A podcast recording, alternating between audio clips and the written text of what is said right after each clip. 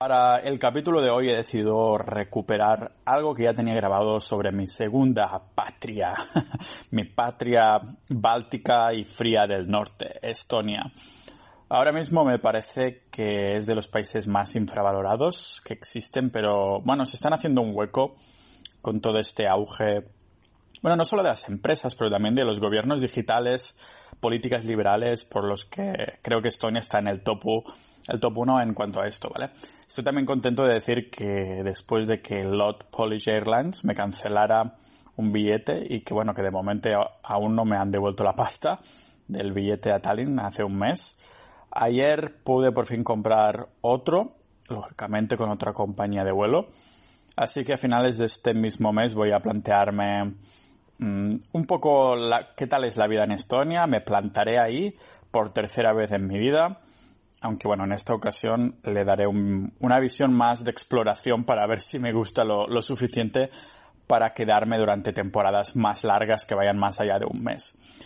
Ah, la información sobre este país que, que bueno, que puesto que muchos no sabrán situar en el mapa, es una recopilación, digamos que generalista de la dirección de Estonia ah, en cuanto a política y economía a lo largo de los últimos años.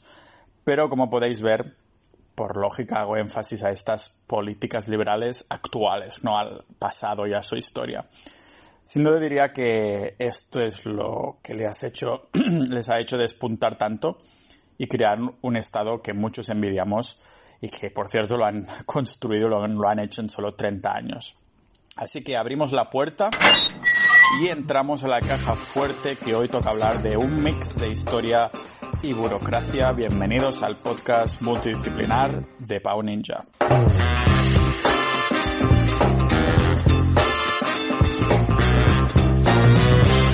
Este es uno de los episodios que tenía muchas, muchas ganas de hacer, y lo podéis ver por el título, Estonia, ¿no? Mi segunda patria casi. Y es que desde el 2009, hacía cosa de año y medio, que tengo una empresa de Estonia.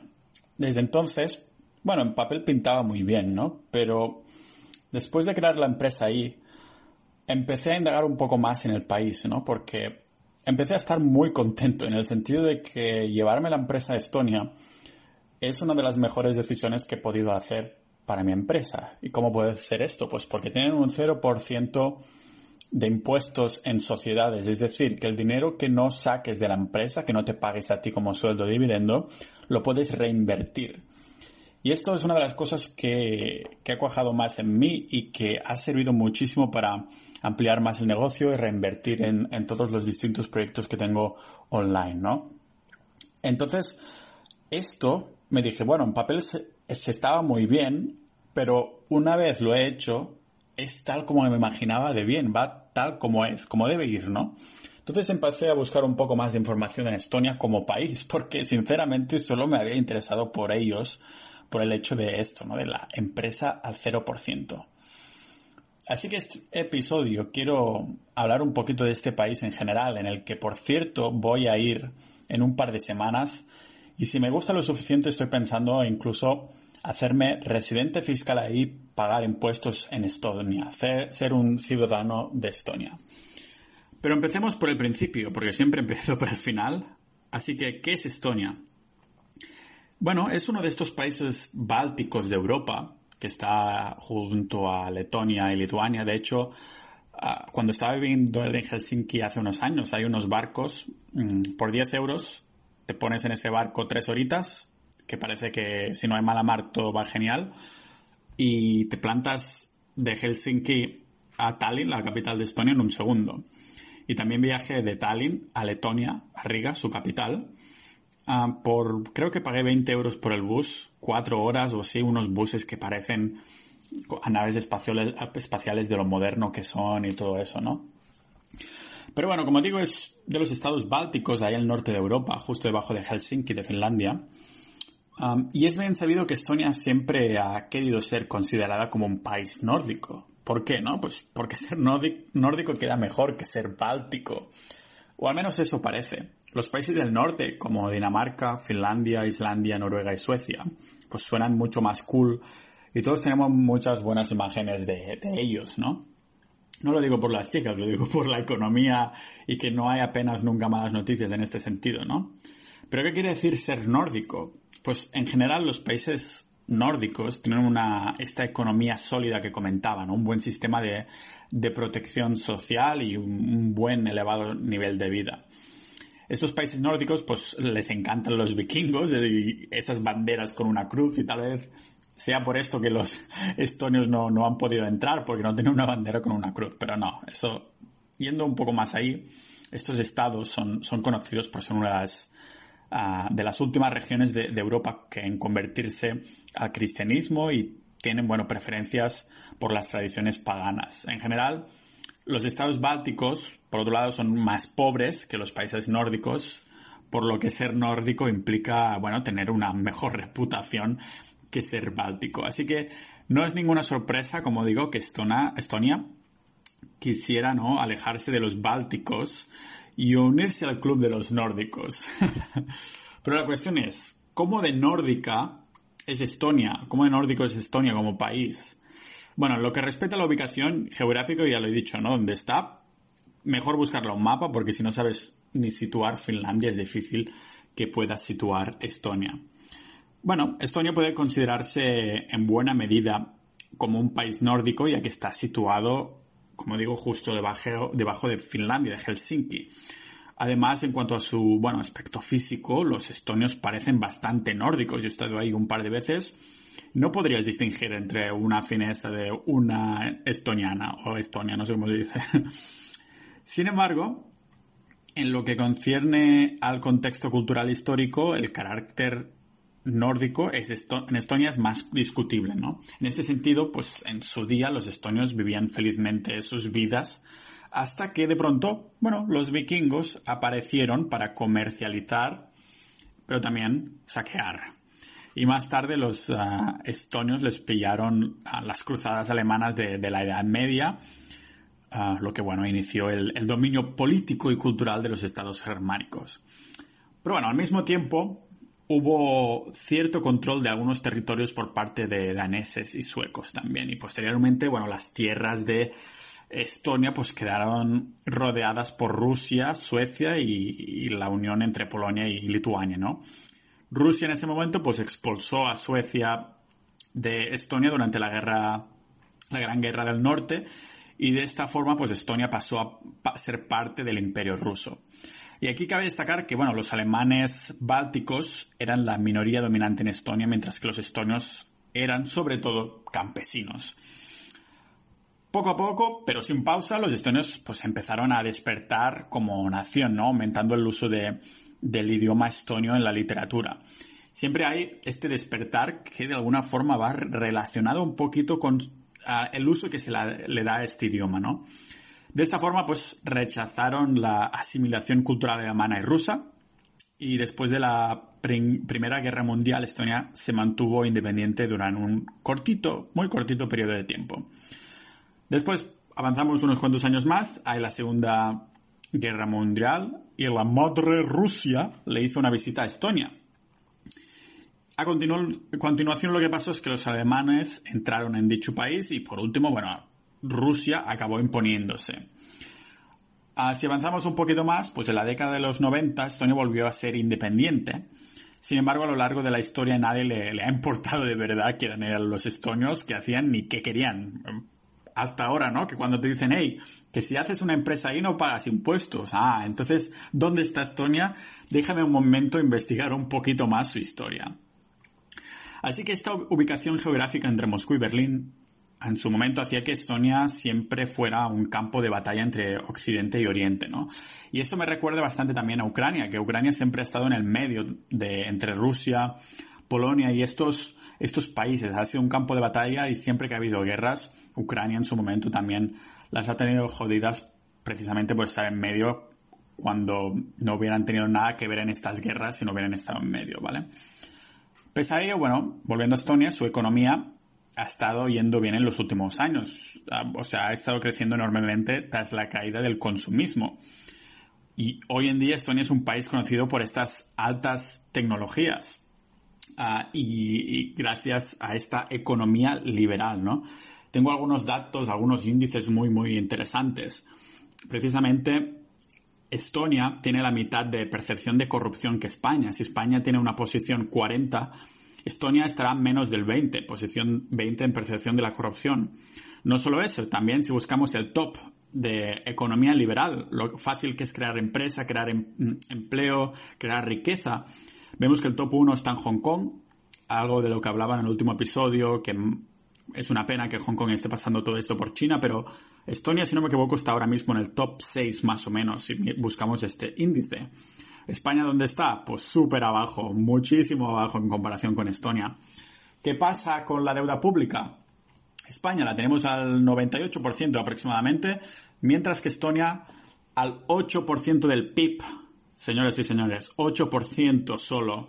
Es el país de Europa menos endeudado ahora mismo. Y apenas ha sido un país en 30 años. O sea, ha sido un país que durante 30 años se ha desarrollado un montón. ¿Qué vamos a decir? Yo le daría el club nórdico si hubiera esta, este emblema, ¿no? Porque siempre estamos mirando los nórdicos como, mm, como algo a seguir, pero es que Estonia para mí aún es más a seguir porque mientras que todos esos países nórdicos tienen un, un porrón de impuestos, Estonia los ha ido bajando desde que fuera un país. También en su web oficial hay el historial de, impuestos y cuando se creó este país estaban al 26% de RPF, mientras que ahora está a un 20%. Sucesivamente han ido bajando los impuestos y han ido bajando la deuda. a un ejemplo a seguir. Desde un punto de vista estadístico, probablemente Estonia pues, no puede ser nórdico, porque debe ganar más dinero para ponerse a la altura, pero digamos que tiene un as bajo la manga de similitud con los finlandeses, ¿no? Porque el idioma estonio es bastante parecido al finés y los dos están emparentados con el húngaro dentro de la familia de lenguas urálicas, que ya sabéis que yo estoy muy metido en el tema de lenguas. Tengo el canal de idiomas ninja y el blog también. Y estudié un poquito de finlandés y cuando me fui a Estonia encontré un poco de similitud, ¿no? Además, tanto Estonia como Finlandia son paraísos para los amantes de las saunas, de esto sin duda. Y por si esto fuera poco, algunos estonios han llegado a presionar para que se adopte una bandera con un diseño de la cruz, como los otros países nórdicos. No sé yo si esto de la cruz tendrá algo que ver con ser nórdico, pero si Estonia pudiera haber mantenido su independencia en el siglo XX, probablemente sería una versión más pequeña de lo que es Finlandia a día de hoy, ah, codeándose un poco con otros países nórdicos, ¿no? Y a la inversa, si Finlandia no se hubiera independizado de Rusia, pues después de la Primera Guerra Mundial, probablemente, pues, no estaría considerada a día de hoy como un país nórdico. Por lo tanto, bueno, digamos que la definición de país nórdico puede ser bastante flexible. La historia de Estonia es, muy dura, ¿no? Que, que, es el motivo por el que este país ha perdido toda esperanza en Dios, pero solo Dios sabe cuándo Estonia acabará ganándose la aprobación de sus colegas escandinavios. Ah, Puede que Estonia no llegue a ser nunca un país nórdico, mm, pero para mí sí que es un país único y puede labrarse, para decirlo de alguna forma, su propio futuro, ¿no? Por todo esto que os he comentado, que las cosas van tan bien. Por eso me estoy planteando irme a vivir ahí. Ah, entonces, es que todo su recorrido, digamos que desde que desde que recuperó su independencia en 1991 de las repúblicas sociales soviéticas, pues se ha unido a la Unión Europea, la OTAN y la OCDE. Y además, pues se ha posicionado ya con firmeza como un país occidental desde el punto de vista político, cultural y, económico, ¿no? Esta economía que os comentaba, esta economía libre de mercado de Estonia crece cada año y su deuda pública, como os decía, es, es ahora mismo de las más bajas de Europa pero hablemos de una, un poquito algunas cosas que pueden estar mal, ¿no? Aparte de la falta de sol, que eso lo encuentro yo esencial para vivir en un sitio, pero bueno, tal vez en invierno pues me puedo ir a España, ¿no? Este país tiene una considerable brecha salarial, ya que, bueno, el 20% más rico de la población gane más de cinco veces que el 20% más pobre. O sea, hay esta brecha, ¿no? Y por otro lado, la economía y cultura de Estonia se centran mucho en la tecnología. En el año 2000, por ejemplo, este país declaró el acceso a Internet como un derecho universal. Y desde entonces ha creado cientos de zonas wifi gratuitas. Estonia además también ha digitalizado sus servicios públicos y fue el primer país en, permitir el voto electrónico en unas elecciones generales. Como ocurre con otros países bálticos y nórdicos, pues Estonia tiene esa población, población extremadamente homogénea, ¿no? En concreto, casi el 70% de la población se compone de estonios étnicos y los rusos son ah, la principal minoría étnica y representan más o menos la cuarta parte de la población. Aún así, yo personalmente le he vuelto a dar al ruso porque me parece bastante como cuando alguien se muda a Barcelona. ¿Qué estudio? ¿Catalán o español? Dices, mira, español porque nunca se sabe. Vas a utilizar más la lengua en general. a lo mejor no en Barcelona o sí, pero sabes que vas a usarla mucho más. Por eso he empezado por el ruso. A ver si me gusta lo suficiente para tirar a por el estonio, ¿no? Pero bueno, curiosamente, la cultura estonia está poco influida por, por la rusa y en su lugar se acerca más a la de Finlandia. Los estonios y los fineses pues disfrutan de gastronomías similares y tienen la misma tradición de, relajarse en saunas durante el invierno, como os decía, ¿no? Además, Estonia ah, sigue apretando ahí para formar parte del Consejo, consejo Nórdico. Ah, bueno, él está argumentando un poco, ¿no? Que perdió la oportunidad de unirse porque era en su época más soviética. Y al igual que ocurre con los vecinos de Finlandia y Rusia, la población de Estonia tiene un gran problema de, alcoholismo.